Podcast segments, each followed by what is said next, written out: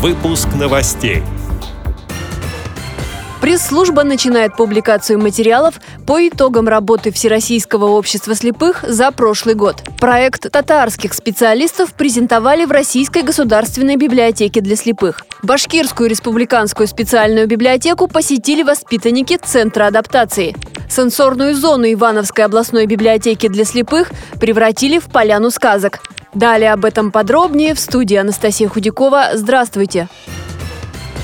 На сайте Всероссийского общества слепых пресс-служба начинает публиковать материалы по итогам работы ВОЗ за прошлый год. Первое, о чем идет речь – Центр реабилитации слепых в Волоколамске, а также Бийский и Железногорский филиалы. В минувшем году на курсах там обучился 641 человек. Центр реабилитации слепых, ставший национальным центром компетенции Обилимпикс, проводил постоянную работу по подготовке третьего национального чемпионата Обилимпикс и его региональных этапов этапов. Преподаватели центра разработали конкурсные задания по шести компетенциям. Это обработка текста, макраме, бисероплетение, вязание крючком, вязание спицами, лозоплетение. Более 12 тысяч человек приняли участие в мероприятиях Центра реабилитации слепых. Это выставки, театры, экскурсии, игровые программы и многое другое. Также проводилась работа по созданию условий доступности среды для инвалидов по зрению и слепоглухих людей. Подробнее ознакомиться с публикацией можно можно на сайте Всероссийского общества слепых.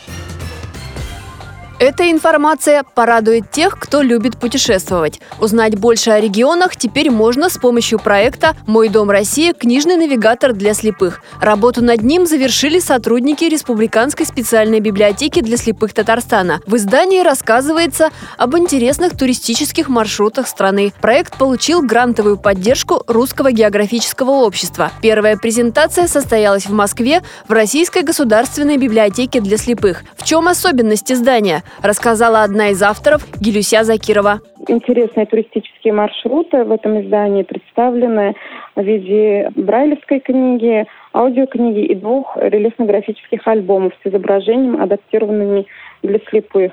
Книга издана на основе одноименной серии «Где я должен побывать, чтобы познать Россию», изданной российскими географами под руководством Владимира Михайловича Котлякова. В книгу вошли 16 регионов, рассказывается о нашей стране, России, даны различные природные особенности, туристические объекты интересные.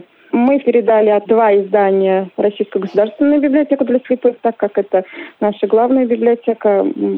Первая презентация прошла там, и в настоящее время у нас начинается рассылка в региональной библиотеке. Мы, естественно, передаем авторам книги, нашей библиотеке и около 30 регионов, которые непосредственно описаны в книге, и близлежащие регионы, и те регионы, с которыми мы наиболее тесно сотрудничаем, региональной библиотеки для слепых получат от нас и от Русского географического общества в подарок это издание.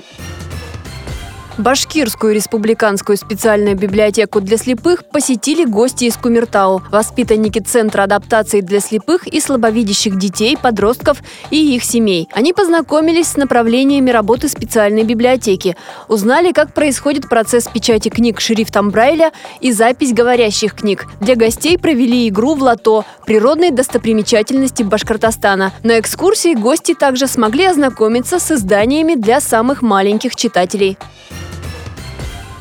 Сенсорная зона Ивановской областной библиотеки для слепых на время превратилась в поляну сказок. В увлекательное путешествие во время занятия отправились воспитанники детского сада компенсирующего вида. Известный персонаж Карабас-Барабас закрыл поляну сказок на множество замков. Преодолев препятствие, путешественники сразу же попали в царство Снежной Королевы. Ребята выполнили все задания. И в завершении программы ученый кот из Пушкинского лукоморья с удовольствием сфотографировался со знатоками сказочных героев.